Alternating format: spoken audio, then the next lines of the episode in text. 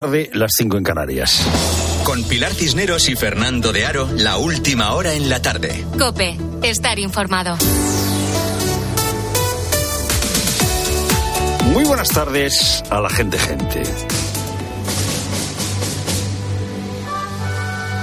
Salvar al soldado Marlasca. Operación por aire, mar y tierra para salvar al ministro del Interior después del asesinato de los dos guardias civiles en Barbate.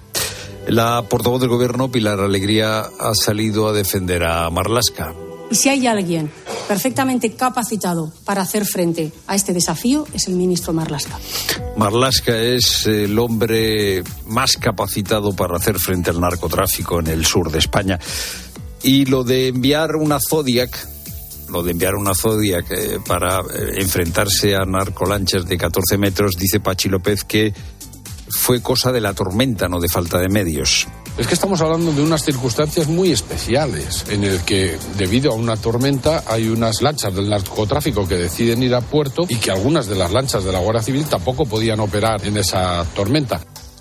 Bueno, pues va a ser cosa de la tormenta. Eh, dice Pachi López que Marlaska es el mejor, el que más recursos ha dedicado, el que más eh, ha hecho en la lucha contra el narcotráfico. Hemos pasado de una inversión de cero euros en el campo de Gibraltar a 80 millones de inversiones bueno, lo que dicen las memorias de la Fiscalía Antidroga, de la Fiscalía Superior de Andalucía y de la Fiscalía de Cádiz es que faltan medios.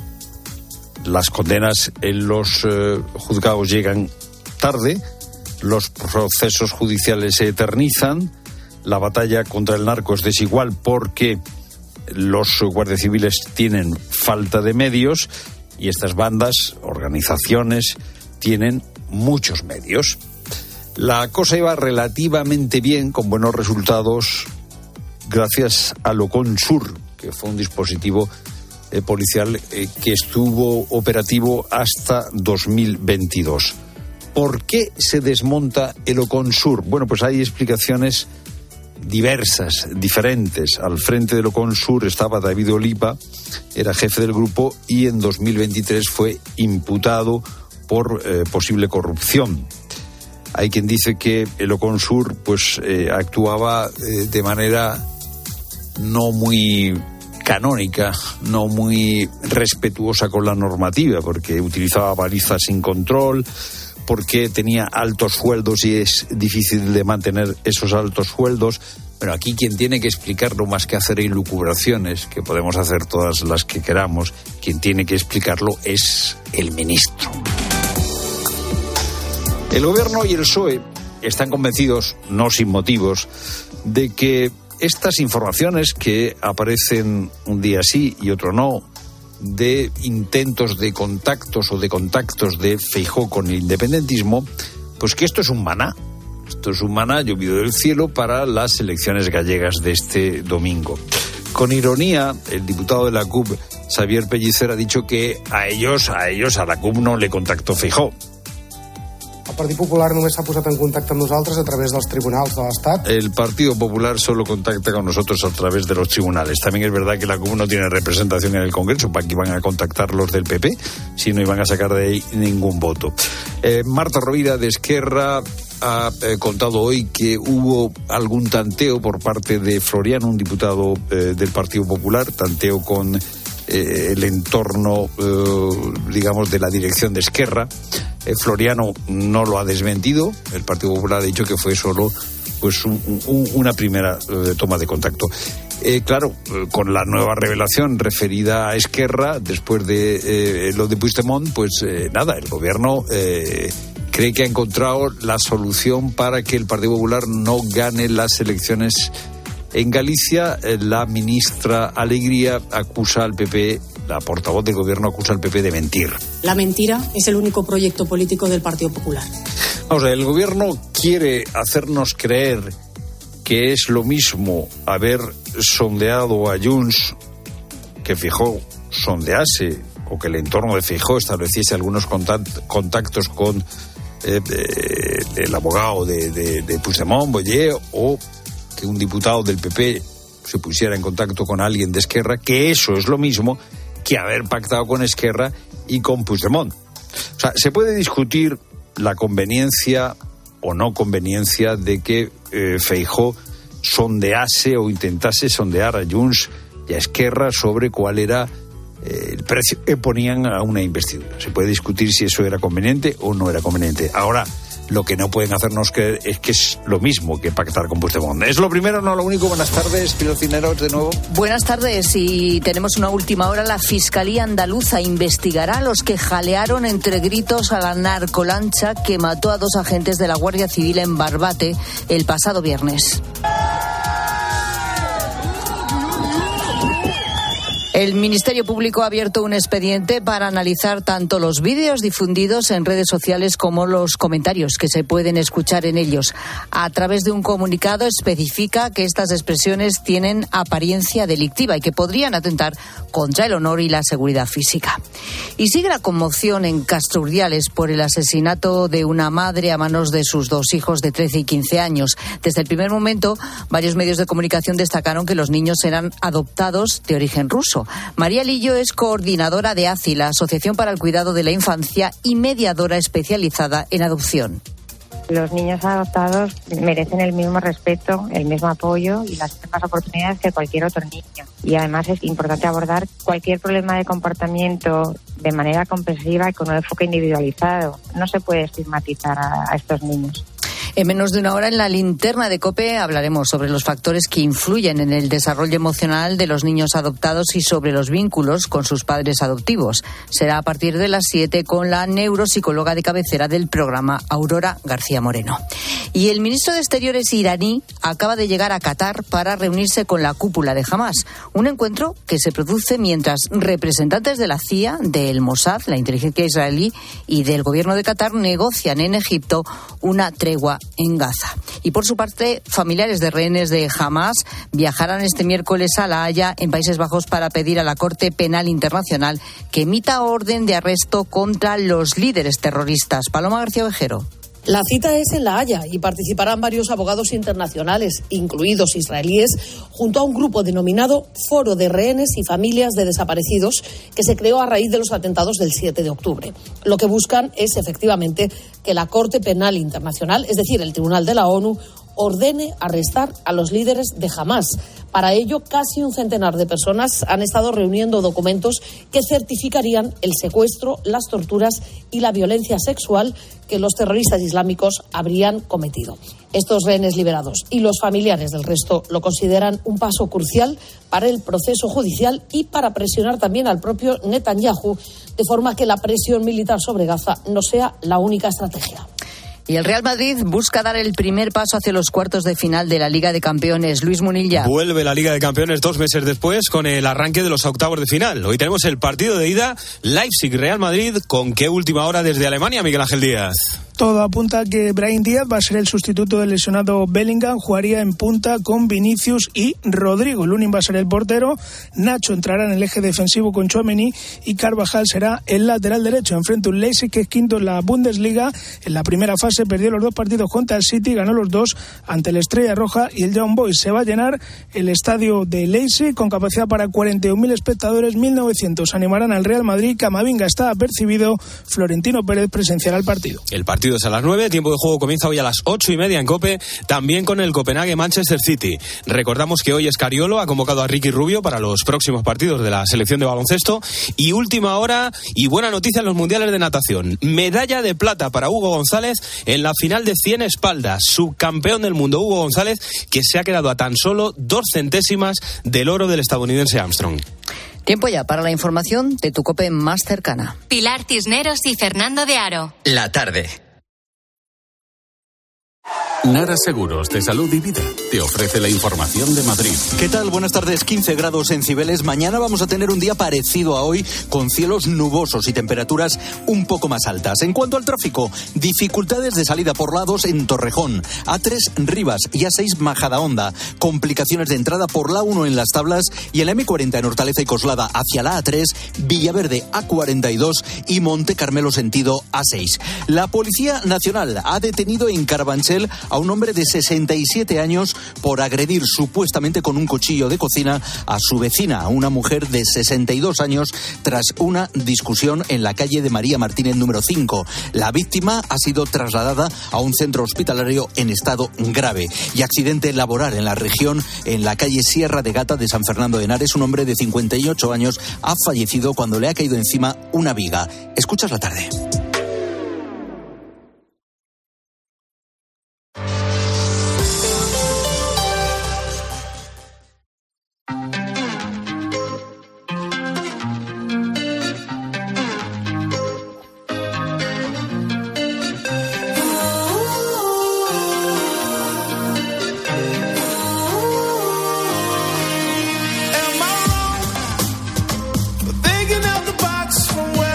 Las seis y diez minutos, hora menos en Canarias. ¿Sabías que los cerdos son genéticamente mucho más parecidos al ser humano de lo que pensamos?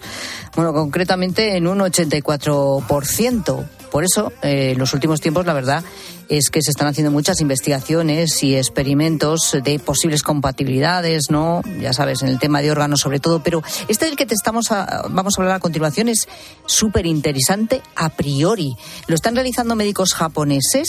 Se trataría, en definitiva, de lograr el primer trasplante de riñón de cerdo a feto humano, que suena así como ciencia ficción total, ¿o no? No sé. Como tenemos a Jorge Alcalde, que es divulgador científico del programa, el que mejor nos lo puede explicar, pues es justo él. Jorge, ¿qué tal? Buenas tardes. Muy buenas tardes. Feliz día ¿Qué de la radio. Feliz día de la radio a todos. Exactamente de qué estamos hablando. Bueno, estamos hablando de una intervención que todavía no se ha producido. Estos científicos japoneses lo que han hecho es pedir permiso a las autoridades japonesas para llevarla a cabo y ese permiso se va a otorgar. Y consiste en la primera vez que se inserta un cerdo de un, perdón, un riñón de un feto de un cerdo en un feto humano, en un bebé antes de nacer. Eh, hay que poner en- primero el contexto. Venga, vamos con Lo el primero contexto, es, porque- se va a utilizar para intentar curar una patología que se llama secuencia de Potter, con la que nacen algunos bebés. Es muy grave, la mayoría de ellos muere a los 3, 4 días después de nacer. Nacen con los riñones muy pequeñitos o sin riñones, no pueden orinar, tienen otra serie de problemas por- derivados de una escasez de líquido eh, en la placenta y no tiene cura. La única manera de poder hacer que estos niños sobrevivan es dotarles de algún sistema urinario preventivo cuando nazcan para que cuando sean un poquito mayores se les pueda injertar un riñón humano o se les pueda proceder a una técnica de diálisis y salvarle la vida. Es decir, se trata de intervenir antes de que nazcan. Correcto. De alguna manera haciéndole un trasplante, digamos, eh, todavía antes de nacer, para que luego por lo menos aguante el tiempo suficiente para que se les Eso haga ya es. un trasplante después, una vez es. que han nacido, ¿no? ¿Qué se les quiere implantar? Se les quiere implantar un riñoncito de un cerdo de 30 milímetros de diámetro, De un muy feto de cerdo también. de un feto de un cerdo, que haría las funciones, crecería dentro del vientre materno, en el útero, se le acopla a la espalda de este bebé. ¿Cómo a la un no- espalda? sí, sí, a la espalda del nonato, a la espalda del, de- del feto. O sea, pero por no sé, fuera. por fuera, así pegado, como si fuese un miembro más externo de ese organismo Ajá. y empieza a hacer las funciones de aparato urinario preventivo hasta que el bebé pueda desarrollar el suyo propio o pueda recibir un trasplante de riñón. Parece ciencia ficción, como tú lo has Desde dicho, luego, pero, pero no es imposible, no es imposible. Y además mm, puede ser una solución para algunas otras enfermedades mm, congénitas de bebés que nacen sin un tipo de órgano o con un órgano muy pequeño o un, un órgano mal formado y para los que no se conoce todavía ninguna cura. ¿Por qué se utiliza este órgano chiquitito, este riñón enano de feto de cerdo? Pues como tú bien has dicho, porque es bastante compatible con el del ser humano no del todo compatible. Hay ciertos riesgos de incompatibilidad. De hecho, hay cuatro genes en concreto de los cerdos que son absolutamente dañinos para el ser humano. Los órganos de los cerdos son rechazados en la mayoría de los casos de manera eh, muy rápida o serían rechazados por el ser humano por culpa de estos cuatro genes, pero la ciencia ya puede modificar esos genes. Ya puede hacer que nazcan cerdos con órganos que no expresan esos genes y por lo tanto no producirían tanto rechazo en el cuerpo humano. Es lo que se llama xenotrasplantes, la capacidad de trasplantar órganos entre diferentes especies. Un trasplante autólogo es uno que tú te haces a ti mismo, que es que ocurre, Sí, de, de piel sí, sí, de la- de una- brazo a piel de una pierna que has perdido. Un exotrasplante sería de otra persona que te, que te, que te dona un, un órgano y un xenotrasplante es un trasplante procedente de una especie que no es la tuya. Los más habituales serán en el futuro los cerdos porque son muy compatibles. Un corazón de un cerdo, un hígado de un cerdo o un riñón de un cerdo, en esencia es muy parecido al humano. Y por ahí van las investigaciones, eh, porque Mm. alguna vez hemos contado también los intentos que, que se han producido, ¿no? Para algún- en adultos ya me refiero, Mm. Sí. a intentar que mantenga por lo menos un tiempo de vida un órgano de un cerdo a una persona que realmente no, no tiene posibilidad de, Claro. de seguir vivo con sus órganos. Eh, ¿Y esto plantea algún tipo de problema mm, ético? Hay que ver, hay que ver exactamente por dónde se desarrollan estas investigaciones. Mm, Primero porque mm, no sabemos muy bien cuáles son los resultados de estos protocolos. De momento, hasta lo que se ha producido hasta ahora han tenido muy poco, muy poco éxito. Las personas que han sido sometidas a xenotrasplantes, a trasplante, por ejemplo, de un corazón de un cerdo, han vivido pocos días. Con lo cual solamente se puede plantear pues para la investigación clínica en casos ya de un desahucio absoluto, que no hay ninguna otra posibilidad de tratar a esa persona que sabemos que se va a morir sí o sí, y por lo tanto la ciencia pues da esos permisos para poder intentar un último, un último in- intento de salvar la vida, y sabemos que no se puede aplicar porque, porque todavía no, es, no hay un éxito garantizado en ellas. Sabemos que el bebé es que se someta a esta, a esta investigación, si al final se, se autoriza, eh, no, no- no- tenemos la certeza de qué va a ocurrir con él cuando nazca. Y eso eh, pone los pelos de punta. Estamos hablando de casi investigar con seres humanos. Ojo con eso. Y luego también porque los xenotrasplantes nos conducen a un posible futuro de fabricación de animales solamente para generar órganos humanos. Y tampoco eso está muy claro, ¿no? Si, queremos permitírnoslo. Es desarrollar granjas de cerdos o granjas de monos para donar los órganos a los seres humanos. Si es verdad que de los trasplantes es tremendo.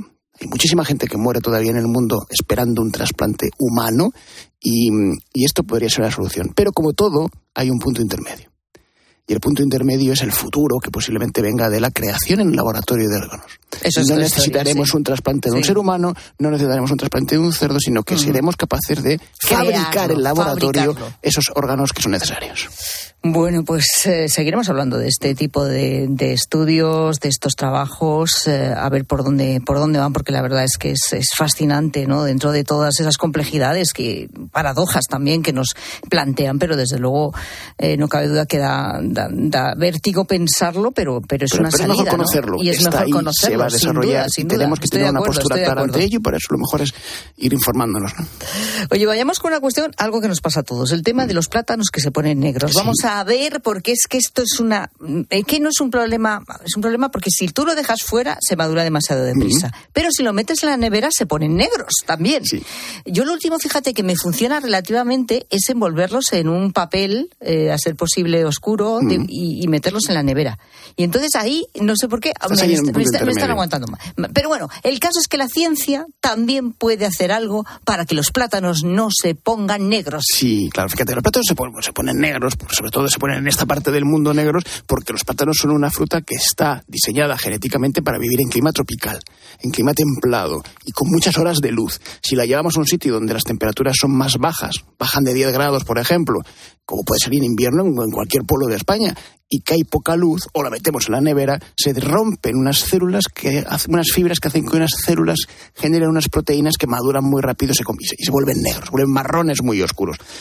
¿Qué puede hacer la ciencia para evitarlo? Modificar genéticamente los plátanos mediante tecnología CRISPR, el cortapega genético, hombre, es decir, cortar exactamente el ADN que expresa esas proteínas de las células del plátano y sustituirlo por otras que no lo expresen y por lo tanto ese plátano, aunque se someta a esas condiciones climáticas mm, que no son las suyas, no se pondría negro. Y eso es lo que a partir de ahora podrá estar permitido posiblemente en la Unión Europea porque se ha dado luz verde a la edición genética de alimentos. Y esto, Pilar, a mí me parece una buenísima noticia. A ver, ¿por qué? Sobre todo en Europa. Porque en Europa tenemos la legislación más restrictiva del planeta en cuanto a modificación genética de alimentos. Los famosos transgénicos. La manipulación de un gen de un alimento no está permitida salvo excepciones muy contadas en Europa.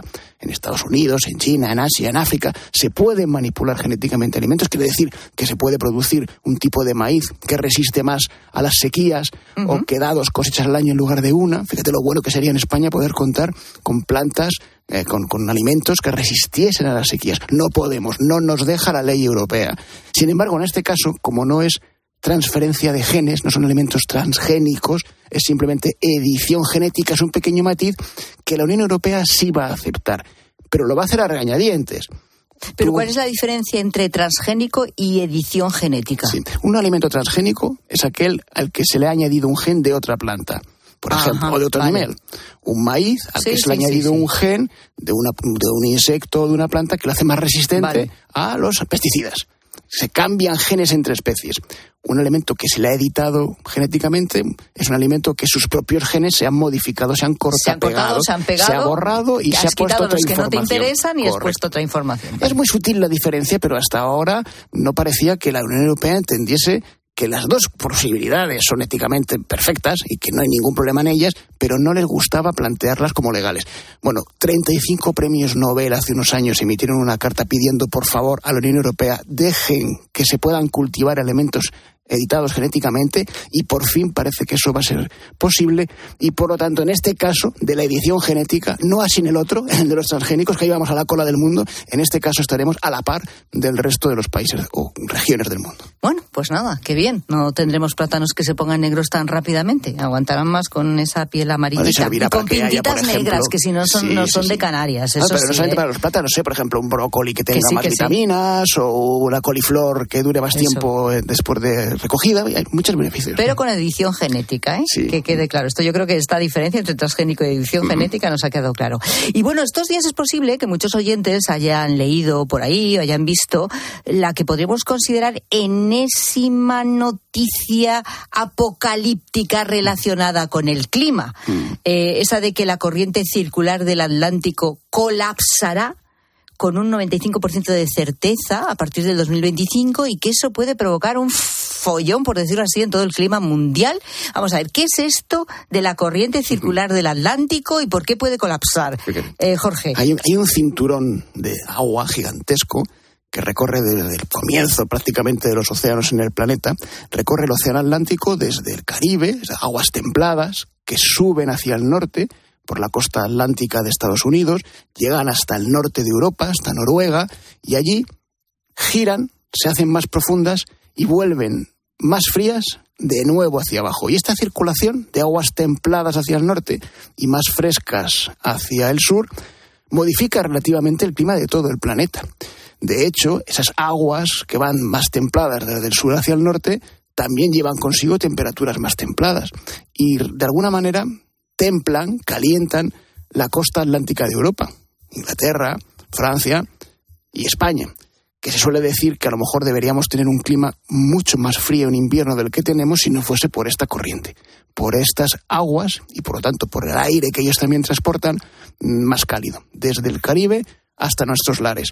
Desde hace mucho tiempo se piensa que por culpa del deshielo de, de, los, de, los, de los polos, sobre todo en, en Groenlandia, se está llevan, llenando demasiado de agua dulce esa parte del norte del Atlántico y por lo tanto se puede cortar esta circulación. La densidad del agua va a cambiar y ese cinturón... Ah, pues es un problema de agua dulce, agua salada. De densidad del agua, de fundamentalmente, del agua, que vale. se genera, entre otras cosas, por la temperatura Vale. y por la composición del agua. Vale. Si tiene más sal o tiene menos sal, si es más fría o es más caliente. Si se rompe ese cinturón, algunos científicos alertaron que podía ocurrir que las temperaturas de Europa bajasen estrepitosamente, tanto como 3 grados al año. 30 grados en una década podían bajar, es decir, que lo que ahora tenemos, pues de 10 grados en invierno, se podría convertir en 20 bajo cero. Hay parte de verdad y parte de exageración en esto. Por ejemplo, se sabe que hace unos 13.000 años en el planeta, en Europa, se sufrió, se sufrió una grandísima glaciación. Gigantesca glaciación hasta el punto de que el Atlántico, a la altura de España, se congelaba. El, el- el océano Atlántico. Y eso, es- en aquella época no existía esta circulación precisamente oceánica. Y algunos expertos dicen, si se vuelve a paralizar la circulación Ajá. oceánica, Sí, tiene lógica nos va a ocurrir lo mismo. ocurrir lo mismo. Pero aquí hay algunas dudas, y es lo que se está debatiendo ahora. Primero, en que se vaya a paralizar. Algunos modelos informáticos dicen, es posible que se ralentice y que pudiese llegar a pararse, bueno, en, en alguna probabilidad que no es muy, muy, muy segura. Y segundo, en los efectos que ocurrirían si se paralizase de verdad. Porque también es verdad que el clima en Europa no solamente depende de esta circulación, sino también depende del intercambio atmosférico entre el norte y el sur del planeta y posiblemente seguiríamos teniendo unos inviernos más templados de los que nos correspondería a pesar de que esta circulación se detuviese. Así que si la noticia es verídica, ha sido publicada en una revista científica de mucho impacto, no es más que un modelo informático que sugiere que es posible que en algunos modelos se llegase a paralizar, lo que no está tan claro son las consecuencias de esa parálisis. O sea, no sabemos si entonces eh, continúan subiendo las temperaturas o va a haber una nueva glaciación. Bueno, yo creo que ninguna de las dos cosas. las temperaturas van a seguir subiendo hasta un límite porque espero que seamos tan listos como para detener el aumento de las temperaturas y la nueva glaciación ocurrirá como ha ocurrido periódicamente en la historia de la Tierra, pero no necesariamente unida a fenómenos tan locales como esto. O al menos esto es lo que dicen algunos científicos que están observando con más precaución esta noticia. Bueno, Jorge, gracias eh, por eh, interpretarnos en este espacio y explicarnos los titulares que somos muy dados, ¿verdad? Palabras como colapsará, apocalipsis, estas cosas eh, que los estudios estarán bien fundamentados y se publican en, revistas, desde luego, con, con mucho prestigio. Pero es que después utilizamos, claro, utilizamos unos titulares que dan un poquito de. Dentro de 10.000 años, de todas maneras, si esto va para peor, pues lo contamos otra vez. Lo contamos, lo contamos aquí en este espacio. nos estamos congelando. Gracias, Jorge. No te vayas muy lejos, pero espérate que ya está aquí Rosa Rosado, que tiene que hablarnos de la mutua. Porque lo que puede colapsar es la cisterna de, de tu baño y que además de la lámpara te vayas a casa y que empiece a parpadear y digas tú, pero bueno, ¿qué está pasando? Resulta que llamas a tu seguro y no te ayuda con las pequeñas reparaciones de la casa. Bueno, pues recuerda que si te vas a la mutua, además de ofrecerte su seguro, su seguro de manitas de hogar, te bajan el precio de cualquiera de tus seguros, sea cual sea. Tan fácil como llamar al 91 555 5555. Te lo digo, te lo cuento. Vete a la mutua condiciones en mutua.es. celebrando el Día Mundial de la Radio. Estamos dejando que la gente gente sea más protagonista que nunca en este día. Le he, dicho, le he dicho también a Javier García de Valillo que está ya preparado con sus series de televisión que entre. Hola Javier, buenas tardes. Hola, muy buenas. Gracias por el whisky que me habéis servido. Feliz día de la radio. On the. Detallazos. Martín. Doble malta. Aunque el doble malta eh, yo me lo prefiero tomar, no como tú que te lo estás tomando con hielo.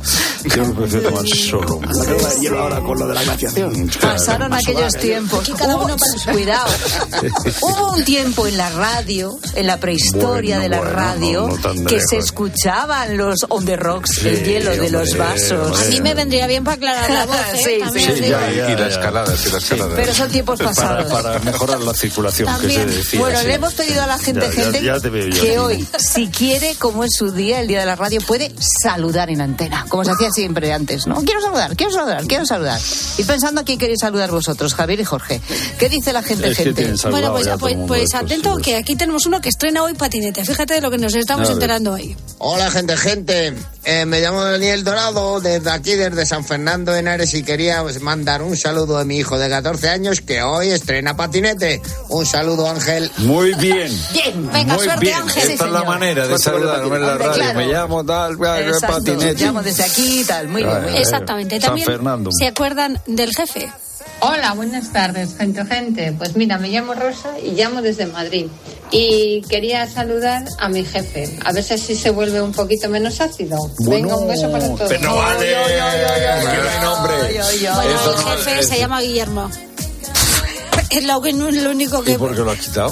No, no lo he quitado, es que luego se lo he preguntado, es que no lo ha dicho. Pero, lo yo- mejor, ¿Y ella? pero ya a lo mejor no quería decirlo. Pues ya lo he dicho ¿Y yo. ella? Ella es Rosa.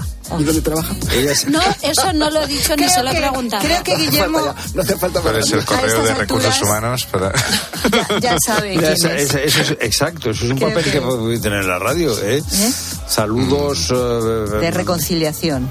Bueno, De- este Bueno, de mejor la reivindicación más que de. Exactamente. Sí, sí. Bueno, el abuelo también se ha Oye, animado. Guillermo, que esta pobre chica rosa, eh, que nada, que está un poco incómoda, pero bueno, que ya queda dicho, ¿no? Hay que suavizar un poquito más el carácter. Sí. Bueno, la- Nosotros simplemente transmitimos, ¿eh? Comple- sí, Nosotros no no estamos en tenemos ninguna nada parte aquí, no, tomamos poses- po- posesión, no, posición. Posesión, que vamos a tomar nosotros ¿Cómo se posesión de ahora? El liderazgo emotivo, Guillermo. Ponlo en marcha. El liderazgo emotivo. Sí, ¿Sí? sí, sí. Sí, sí.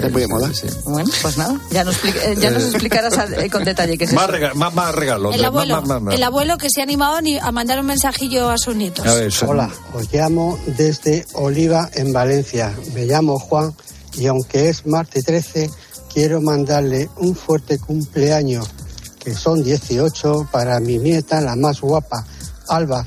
Sabes que tu abuelo te quiere. Un beso muy fuerte, cariño. Muy y para bien. todos vosotros. Sí, señor. Es un saludo de la Un radio. saludo, efectivamente, Felicidades, como- tiene que ser. Felicidades, sí. Como tiene que ser. es cuando suena Happy Birthday you. Ahora suena, eh, no sé, ¿quién? De- de quién? Marilyn, sí. Exacto, Marilyn. Happy Birthday President. Bueno, o también podem- podemos cambiar de canción porque este lunes de carnaval, martes de carnaval, Sí. también saludamos a todos los que están participando en esta fiesta. Buenas tardes a la gente gente. Yo quiero saludar a todas las comparsas del carnaval de Badajoz, sobre todo a la del Caribe Ay, y a ay. todas que llevan desde las 12 de la mañana desfilando por las calles y todavía les queda un buen ratito, por lo menos hasta las 8. Madre mía. Eh, Y con algunos con unos Comparsa tacones que no Caribe. veas. ¿Y Que cómo llame, se llama esta buena oyente, mujer señora? No. Paso palabra. Ay. Queremos, queremos que nos llame alguien de la comparsa del... del eh, se, este nos ha ido la especie. este Eh, eh, eh, Rosa, espérate, vamos a Caribe, del Caribe, del del Caribe. Comparsa del Caribe. Tú Comparsa imagínate que ligeritas de ropa van, ¿eh? Menos mal que hoy no hace malo. Pues que llame a alguien de la comparsa del Caribe para Tiene mucho sentirse valor, ¿eh? Tiene mucho saludada. mérito. Y si en corriente ahora, pues. Para agradecer. Varios motivos, ¿no? Para agradecer que eh, le han saludado en la radio, que llame a alguien de la comparsa Que del además Caribe. llevan ¿no? mucho trabajo las comparsas todo el día ahí Sí, desfilando. todo el día, todo el día Sí. desfilando. Con esos vestidos, Todo con día esos tacones, desfilando. con esos bailes que se echan. Hombre, hombre, hombre, pero digo yo que Queremos será por saludos afición, ¿no? No les obligan. personalizados. Sí, ¿eh? La pero- presidenta honorífica de la salud de la Eso. comparsa del Caribe, que eh, llame Que nos para llame, que nos contestar. llame. claro. Que están desfilando, ¿cómo te van a llamar? Pues Pero, a ver, con el con puesto. Perfectamente, Claro. hombre, nada. escuchando la radio. O Habéis la, sido muy pocos desfiles. Yo la vecina del tercero ¿eh? Eso. Sa- estaba escuchando la radio y sabe que está la comparsa del Caribe en la calle y se ha bajado ahora, está bajando por las escaleras para decirle, chiquilla, que han hablado de ti en la radio. Ha detenido la comparsa. Mándale un WhatsApp, ¿eh? Mándale un WhatsApp de, de la comparsa, ¿eh? Si quiere cantar también puede cantar, ¿eh? propio de la comparsa. Y nosotros lo emitimos, eh, lo echamos por la radio. Jorge, venga, saluda. Por ello voy a saludar a mi hijo mayor que nació justo el año que yo empezaba a hacer radio. Bueno, hacer radio un poquito más así, en- no es que lo haga muy en serio ahora, pero un poquito más en serio, porque antes había hecho tonterías. Y el primer programa de radio aquí en COPE eh, lo inauguré el año que nació mi hijo mayor, no voy a decir la edad. hombre, porque cada- Pero, hombre, cada- claro, tienes que decir cuántos años. 27 añazos. Pues muy bien, sí, momento, señor, Que se inauguró 27 en la vida y yo en los micrófonos. Ole, Es el ole, ole. Pablo, decano. un saludo. Pablo. Eh, felicidades a Pablo. A muy ver. bien, muy Y bien. bueno, Javier García Levante. Oye, oye, a ver, va de hijos eh, a mis dos hijas, que además han estado sentadas en este, en este mismo plató. Eh, Aquí queda el Se- buen tienen menos estudio, años, eh. tienen, dice- tienen cuatro y tres. Y, en ese estudio queda buen En este recuerdo. de estudio, tus perdón, en hijas, este eh, estudio. En estos dos asientos queda buen recuerdo de su Y, y a mi hermano Nacho, que cumple años hoy. Oye, a saludar a toda la familia. Pero ¿qué pasa con los cumpleaños? traído, he traído una lista, he traído una lista. La suegra, no, no, no, uno o dos, que yo traigo el papel para saludar. No, no, vale, no vale traer el Que lo he papel. escrito. Aquí Calla, tengo a toda la gente que estáis hablando todos a saludar. la vez. A ver, A Rosa. ver, venga, a ver. Pues mira, a mi madre, a mi padre, a mi hermana, a mi hijo, a mi marido, a los que me conocen, a los de mi pueblo, Pedro Muñoz de la Mancha. No, pero eso, eso, no es, eso no es un saludo. Es un censo electoral. Lo tengo Eh, escrito el censo electoral de la, de la A- provincia a de mis vecinos, Castilla-La a los que me conocen, al. ¿Pero qué es eso? Alguien, alguien se va a enfadar. no, no, no. No creo que me deje a nadie. Eh, espérate, a, a- a mis compañeros, a mis compañeros de la radio, A tu compañero de la a radio. los compañeros de la gente gente, a, a la gente gente. Los compañeros de facultad. Vale, ya está. Te, te ha faltado los del compañeros. instituto y del cole de mi pueblo. No vas a Eh, ganar nunca un Goya, ¿verdad? Yo estoy preparadísima para el Goya. ¿Y con quién te solidarizas? ¿Qué reivindica el día de la radio? Que... Yo, la mujer siempre. La mujer, muy bien. En la radio. En la radio la siempre. En la radio, claro. Bueno, ¿a quién quieres saludar? Que Son te dejamos el día de la radio. lo que que saludes papel, a quien tú quieras, con nombre, ¿eh? Con nombre, ¿de dónde llamas? Eh, y a quién Y saludas. uno o dos, ¿eh? Nada de hacer lo que ha hecho Rosa. No, bueno. Esto es lo que se Si lo lleva haces muy rápido. No. Notas de voz al 60715 0602. De Oscar Goes.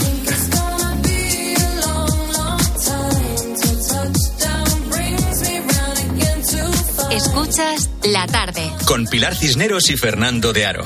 Cope, estar informado. Ilia Topuria está en Las Vegas, donde pelea en la madrugada para nosotros del sábado 17 de.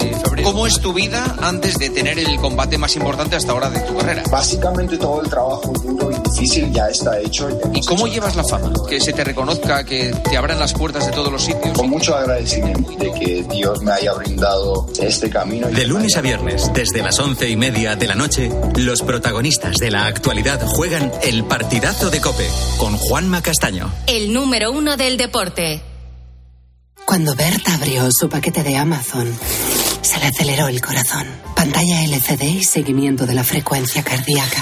La pulsera de actividad se clasificó en su corazón por su calidad y su precio. Cinco estrellas de Berta.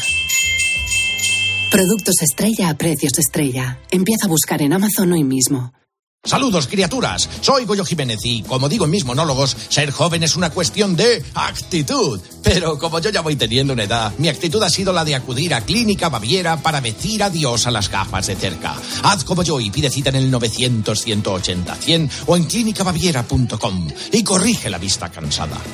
Te quiero, mi amor, mi pastelito, mi bombón, mi galletita, mi bollito, mi bizcochito. Uy. Pero qué hambre más tonta me ha entrado así de repente. Hay mucho amor dentro de ti, como en el cupón diario de San Valentín de la 11, porque podrás ganar 500.000 euros y además si entras en cuponespecial.es podrás conseguir experiencias únicas que te enamorarán. Cupón diario de San Valentín de la 11. Bases depositadas ante notario. A todos los que jugáis a la 11, bien jugado. Juega responsablemente y solo si eres mayor de edad.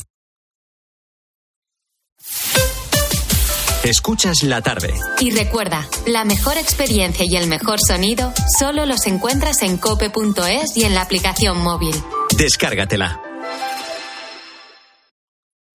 En Peugeot estamos listos para ayudarte a llevar lo más importante, tu negocio. Por eso, en los días Peugeot Profesional vas a poder disfrutar de condiciones especiales en toda la gama. Aprovecha del 1 al 14 de febrero para dar energía a tu negocio. Inscríbete ya en peugeot.es. Madrid no es cualquier ciudad. Madrid se siente diferente. Este 28 de abril, siente Madrid y ven a correr kilómetros de rock and roll que recordarás para siempre en el Zurich Rock and Roll Running Series Madrid. Disfruta de sus distancias, maratón, media maratón o 10 kilómetros. Últimas inscripciones en rockandrollmadridrun.com. Patrocinador oficial Samsung Galaxy Watch 6. Bienvenidos a otra dimensión de cruceros con Royal Caribbean y Viajes El Corte Inglés. Aprovecha la salida desde Barcelona del barco más grande de Europa, Oasis of the Seas. Reserva con hasta 300 euros de descuento, niños gratis y los mejores espectáculos incluidos. Consulta las condiciones de tu crucero Royal Caribbean en Viajes El Corte Inglés. Hola, soy Barturo Valls. ¿Cómo? ¿Barturo Valls? Sí, porque soy Arturo en el bar. y hoy soy tu camarero. Pues ponme un colacao. Y en vaso grande. Como quieras, figura, que aquí cada uno lo pide a su manera. Marchando tu colacao. Por la noche en la radio. Todo lo que ocurre en el deporte y las exclusivas de Juanma Castaño. Elena le dijo, si ganas la Champions, ¿te vas? Sí. ¿Realmente estamos pensando que si el Barça gana la Champions, Xavi se va a ir? También se puede ir en lo más alto, ¿no? Ganando la De lunes a viernes, de once y media de la noche a una y media de la madrugada, todo pasa en el partidazo de Cope. El número uno del deporte.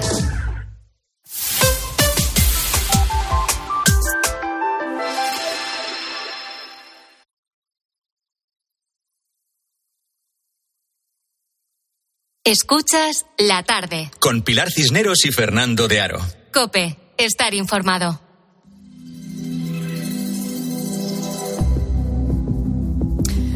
Bueno, pues sí, es martes y como siempre tenemos a nuestro experto en series, a Javier García Arevalillo, que por cierto, Javier, hacía mucho que no nos traías una buena selección de documentales y, y aquí llegan, ¿no? Efectivamente, efectivamente. Muy buenas tardes de nuevo. Es verdad que muchas veces no lo consideramos propiamente series o no las, a veces no caemos en, en esa categoría, pero en muchos casos pueden enganchar incluso como el mejor thriller, la mejor serie. Y es el caso de varios de los que nos traes hoy, pura adrenalina, ¿eh? Sí, vamos, por, por decirlo, es verdad que no hay, no hay escenas de acción propiamente, pero ni hay coches estallando ni nada, pero es verdad que, vamos, que generan ese punto de enganche, ¿no? No hace falta desarrollar esas grandes tramas de acción para engancharte, para ponerte en tensión eh, al borde Mm. del sofá, eh, vamos, con, con muy buenas historias y, y bien contadas. Bueno, pues vamos con el primero de ellos, que además ha tenido mucho seguimiento en distintos formatos. Crímenes. Se va a proceder a la declaración de la detenida doña Rosa María Peral Piñuela. Y yo pensé, hostia, dos gallos y un mismo corral y esto acabará mal. Pensaba que iba a ir a por Rubén. No se la entendía muy bien, más que creo que lo he matado, creo que lo he matado, mis hijas, mis hijas, mis hijas. ¿Pedro y usted eran pareja sentimental? Sí. ¿Desde cuándo? Ese día me, me pregunta que cómo me podía deshacer de un cuerpo. Me salió quedarme quieta simplemente y ver cómo él se acercaba a mí con unos bidones de gasolina. Pregunté que qué es lo que había pasado y me dijo que es que él lo había matado. Bueno, no sé si te sonará, seguramente sí, Pilar, el crimen de la Guardia Urbana de Barcelona. Bueno, yo creo que a mí y a prácticamente todo el mundo, ¿eh? Efectivamente, fue noticia por, por motivos obvios eh, en toda España en su momento, fundamentalmente porque conforme avanzaba la investigación veíamos cómo la realidad eh, superaba muchas ficciones que habíamos visto en series. Eh, poco tiempo después de todo el juicio, todo, toda la cobertura mediática, un podcast de lo que se conoce como True Crime, o sea, como crímenes reales, lo podríamos traducir, se hizo famoso en media España, entre otras cosas, por ofrecer un relato casi adictivo de este crimen y de las conversaciones que el propio conductor del podcast, Carlas Porta, eh, tuvo con uno de, de los condenados por, por aquel caso. Bueno, para quien no estuviese al tanto entonces, o Muy- para muy quien difícil. sí, haya olvidado el caso, nos haces un pequeño resumen. Eh, por supuesto, un coche aparece calcinado junto a un pantano y la policía descubre los restos eh, calcinados de su propietario en el maletero. Ese propietario era un policía eh, cuya pareja, guardia urbana en Barcelona, comienza a dar versiones confusas sobre lo que ha podido pasar, dónde podía estar su pareja y, mm, en fin, Eh, lo que se acaba descubriendo es un trío amoroso y el cerco se va cerniendo sobre Rosa Peral, que la hemos escuchado, y Albert, eh, compañero de la Guardia Urbana y antigua pareja sentimental de esta. Vamos, material de serie que no te crees que no se le haya inventado pues el mejor guionista. De hecho, el material es tan jugoso que se convirtió recientemente en serie, eh, Sí. El cuerpo en llamas, con Kim Gutiérrez y Úrsula Corberó. El caso es que a mí me fascina, o sea, me gusta la serie, me gusta bastante la serie, lo- yo creo que lo hacen muy bien, ellos interpretan a las mil maravillas esos eh, los papeles protagonistas. El caso es que a mí me fascinan aún más los cuatro episodios que confeccionó Carlas Porta en su podcast eh, que ahora se ha convertido en, en documental, o sea, el- en el fondo ponerle al podcast unas imágenes eh, de, de los, vamos, de, de todo el caso, de lo que va contando, ¿no? Y desde luego muchos espectadores se quedarán fascinados con esos mismos capítulos, con imágenes, eh, en el que el primero, de hecho, es eh, solamente mostrar las pruebas que encontró la policía, después la versión de ella, después la versión de él y después la versión que el jurado estimó que era la, vamos, la que realmente había pasado. Ojo que no es el único caso de esta serie documental, es, es el más mediático sin duda, pero no es el único, ni mucho menos que te atrapa desde el principio y desde luego para los amantes del true crime es, es una serie obligatoria. Es eh, Crímenes. Bueno, de un documental thriller a un viaje al corazón de las matemáticas, puede ser. Eh, Sí, a ver, esa es de hecho una gran definición de, de un documental de una hora sobre el infinito que misteriosamente y paradójicamente se queda corto. Es un viaje al infinito. ¿El infinito existe? Cuando hablamos del infinito, hace que nos dé vueltas la cabeza. El infinito es muy grande, es demasiado grande. ¿Dónde podemos buscar infinitos reales? El infinito es un número, un lugar, una idea, un concepto, probablemente todas las anteriores. El infinito es como una pista. Ahí hay algo nuevo. Pero ¿el infinito existe fuera de nuestra mente? Podemos crear belleza y experimentar la maravilla, por muy fugaz que pueda ser esa experiencia. Qué emocionante sería hacer algo en el mundo físico que nos revelara si algo es físicamente infinito. O sea, ¿de verdad han hecho un documental sobre el infinito? Bueno, y, y puedes alucinar de lo adictivo que es. ¿En serio? O sea, esa hora se te pasa como, vamos, como cinco minutos. Te lo digo totalmente Pues a en mí me parece así de entrada como que no va a atraer a todo el mundo, no pues sé. merece la pena darle una oportunidad. También a aquellos para quienes las matemáticas eran un desafío eh, o un marronazo eh, en, la- en sea. el colegio, pero que igualmente les fascinan las grandes preguntas que plantea nuestra propia finitud. desde la perspectiva de un ser humano finito, que hemos tenido un inicio, eh, veremos si tenemos final, podemos llegar a vislumbrar el infinito, lo que no acaba nunca, lo que no podemos llegar a comprender. Eh, aunque muchos, insisto, se atragantasen en su momento por las matemáticas, este documental consigue algo, mm, para mí, superlativo, que es que los conceptos más complejos de las matemáticas y la física teórica se hagan algo más claros para todos eh, gracias a, a una combinación magistral de entrevistas con expertos muy bien llevadas, imágenes y animaciones súper originales que hacen eso, que se haga más transparente o menos opaco, mejor dicho, eh, un concepto que ya de por sí es, o sea, es fascinante, es fascinante. Hablamos hoy con Javier de documentales y ojo, porque del infinito Mm. pasamos a los agujeros negros. agujeros negros, la frontera del conocimiento. From the outside, you can't tell what is inside a black hole. when you look at a black hole, all you can tell about it are its mass, its charge, and its state of rotation.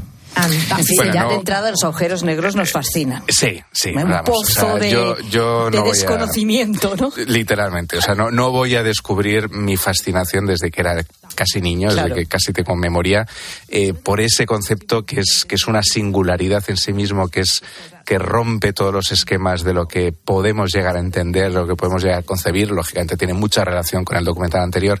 Y en este caso lo que vamos a ver es eh, dos historias.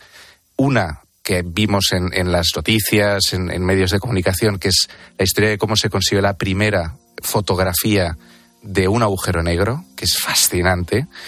Y la segunda, en paralelo, y lo, lo consiguen trazar muy bien esa- esas dos historias, una investigación inspirada por Stephen Hawking, que, que aparece en algún momento, pero liderada por tres científicos, sobre eh, mm, la paradoja de la pérdida de información, que es algo complejo de explicar, pero que de nuevo consiguen hacerlo más comprensible de lo que habitualmente es al común de los mortales y vamos, desde el principio fascina, eh, bueno, fascinante es, es quedarse cortos. Bueno, que los documentales, desde luego, también merece la pena reparar en ellos, que hay muy buenos documentales Sí. y hoy Javier nos ha traído algunos crímenes, un viaje al infinito y agujeros negros, la frontera del conocimiento. Traeremos Javier, más, traeremos más. Gracias. Un placer, Pilar. ¿Y tú qué piensas? Escribe a Pilar Cisneros y a Fernando de Aro en Twitter en arroba la tarde cope o en nuestro muro de Facebook La Tarde Cope o mándanos un mensaje de voz al 607 150602. Golpe non tocó o radiador, sai, chapa. Con el seguro de coche de línea directa no solo te ahorras una pasta, sino que además puedes escoger el taller que quieras aquí o en las Rías Baixas. Y si eliges taller colaborador, también tienes coche de sustitución garantizado y servicio de recogida y entrega. Cámbiate ahora y te bajamos el precio de tu seguro de coche, sí o sí. Ven directo a lineadirecta.com o llama al 917-700-700. El valor de ser directo. Consulta condiciones. Llegan las rebajas del hogar del corte inglés. Hasta el 50% de descuento en una selección de colchones de las mejores marcas. Del 12 al 29 de febrero de 2024. Financiación fácil hasta en 12 meses. Financiación ofrecida por financiar al corte inglés y sujeta a su aprobación. Consulta condiciones en elcorteinglés.es. En tienda web y app. El corte inglés. Te lo digo, te lo cuento. Te lo digo. Estoy harto de cambiar de compañía cada año para poder ahorrar. Te lo cuento. Yo me voy a la mutua. Vente a la mutua con cualquiera de tus seguros. Te bajamos su precio, sea cual sea. Llama al 91 555 5555. 91 555 5555. Te lo digo, te lo cuento. Vente a la mutua. Condiciones en mutua.es. Sephora. Solo en Sephora celebra un San Valentín lleno de emociones. Tus fragancias favoritas y las marcas más exclusivas te están esperando. Además, 20% de descuento si te unes a nuestro programa de fidelidad. Visita nuestras tiendas o entra en sephora.es. Sephora.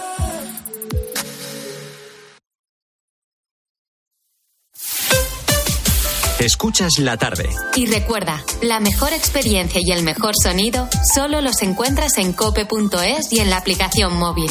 Descárgatela. 29. Tus nuevas gafas graduadas de Sol Optical. Estrena gafas por solo 29 euros. Infórmate en soloptical.com. Cibeles, Gran Vía, Callao, Puerta del Sol, Palacio Real.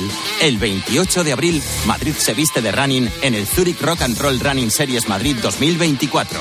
Vive una experiencia única en maratón, media maratón o 10 kilómetros.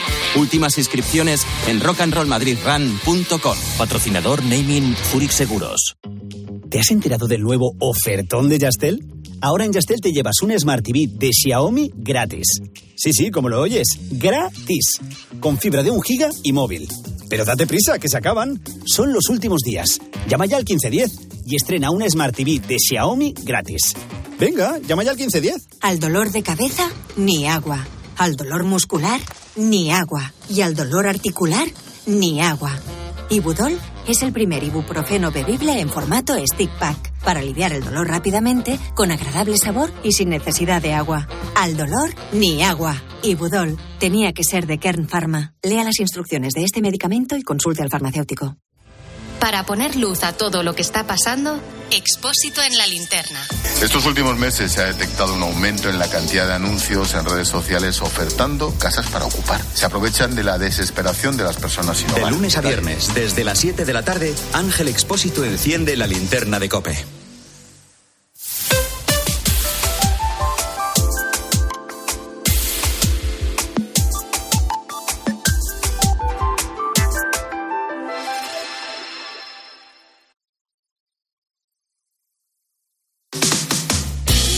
Escuchas la tarde. Con Pilar Cisneros y Fernando de Aro. Cope, estar informado. Ángel Espósito, buenas tardes. Buenas tardes, Ángel. ¿Qué tal? Buenas tardes, familia. Tres chispazos. Eh, a vueltas con la experiencia en Barbate, con el narcotráfico. Hoy, en el foco con Alejandro Requeijo, nos vamos a fijar en un capítulo muy concreto que es el tráfico de marihuana. Hablamos de hachís, hablamos de cocaína, pero ojo que también está repuntando. No hacemos más que mejorar. No hay una sola pata del tema narco que no esté hecho un desastre. Eso sí, luego Marlaska y compañía, pues presumen no sé de qué. Vamos a hablar en nuestro tema del Día del Campo, claro, llevamos así una semana, y nos visita Manuel Pimentel, quien fuera ministro, gran experto, cordobés también, Fernando. Sí, sí. Y vamos a hablar, ha escrito un libro muy interesante sobre el campo en España y vamos a hablar largo y tendido, apoyándonos en las manifestaciones, con soluciones, salidas y problemáticas. Y por último, en salud mental, vamos a hablar de, a mí, claro, cada uno le sangra la herida por donde le sangra, ¿no? Ya lo sabéis, pero yo el tema de las adopciones lo tengo muy a flor de piel y me parece tan injusto lo que se ha hecho estos días atrás con esos dos chavales de Castro Urdiales. Y vamos a hablar con Aurora García Moreno, nuestra neuropsicóloga, de los niños, de los adolescentes, de la violencia y vamos a comprobar que no tiene que ver, que sean adoptados. De todo es una linterna, familia. Qué interesante, pues te escuchamos, Ángel. Adiós.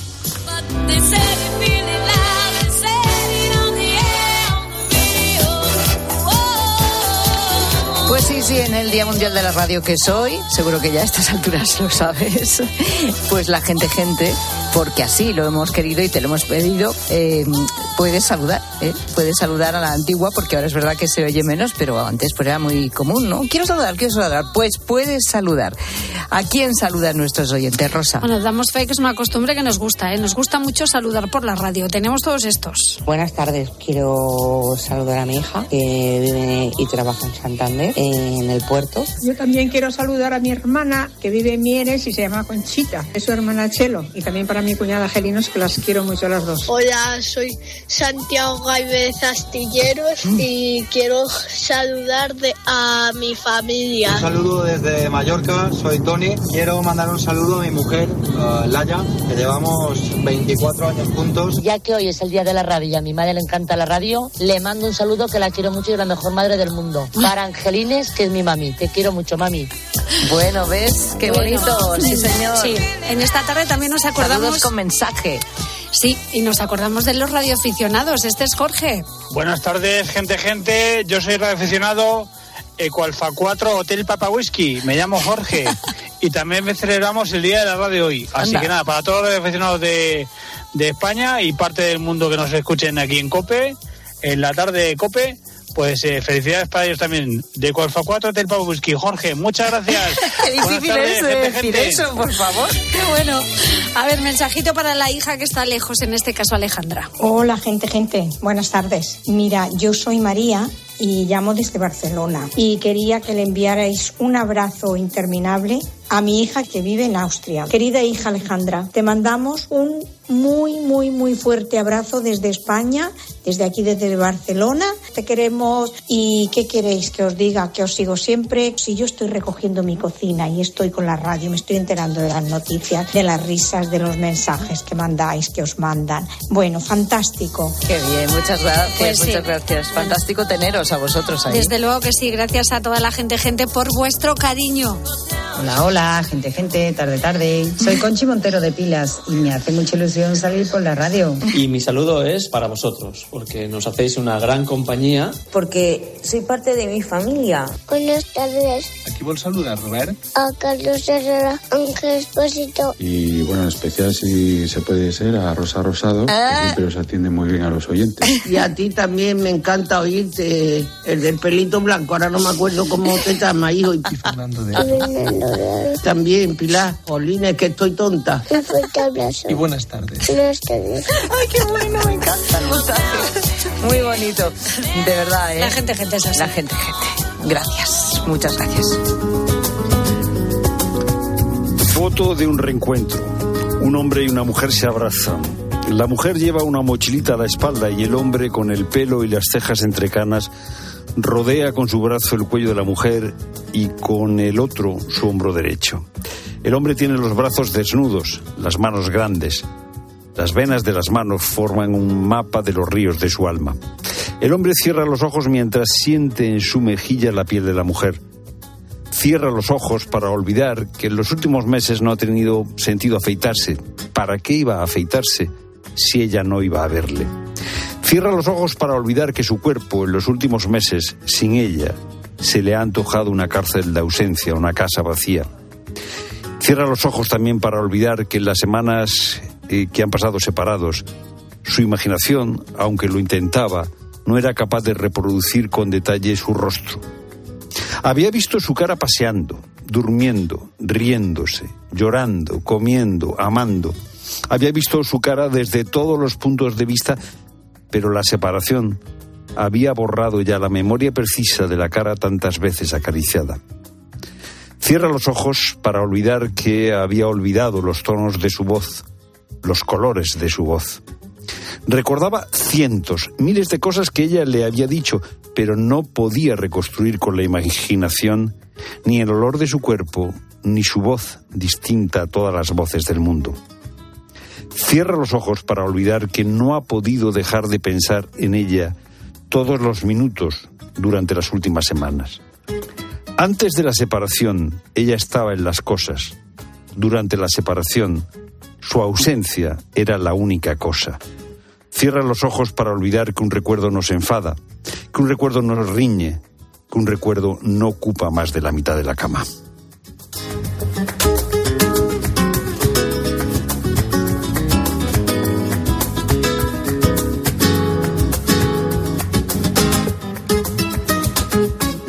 Minutos para las siete cae la tarde. La radio, la radio sigue, la radio continúa y llega ya la linterna con Ángel Espósito.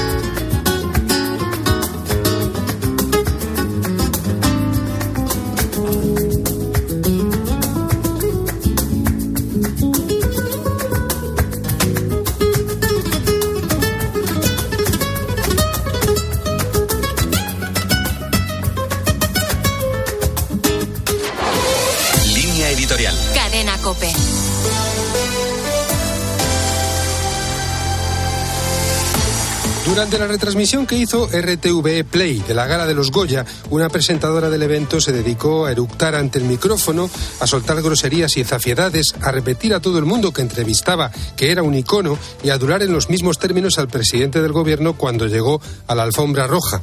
El revuelo ha sido tal que el Consejo de Informativos de Medios Interactivos de Radio Televisión Española se ha visto obligado a emitir un comunicado diciendo que se trataba de una persona externa a la televisión pública, contratada para este tipo de galas. El comunicado reconoce la improcedencia de una emisión que pagamos todos los españoles con nuestros impuestos, reprueba las zafiedades, recuerda los estándares de calidad y neutralidad que el propio libro de estilo de RTVE recoge y denuncia que la adulación al presidente del gobierno, sea del signo que sea, no tiene cabida en la radiotelevisión pública. El Consejo ha pedido explicaciones, habrá que ver en qué quedan, pero no cabe esperar demasiado teniendo en cuenta que el propio Sánchez en sus redes sociales se ha dedicado a alabar a la presentadora criticada y a decirle con pretendida gracia que el verdadero icono es ella. A la mayoría le ha quedado muy claro que lo sucedido es impropio de un medio de comunicación público. Lamentablemente, el presidente del gobierno no parece opinar lo mismo.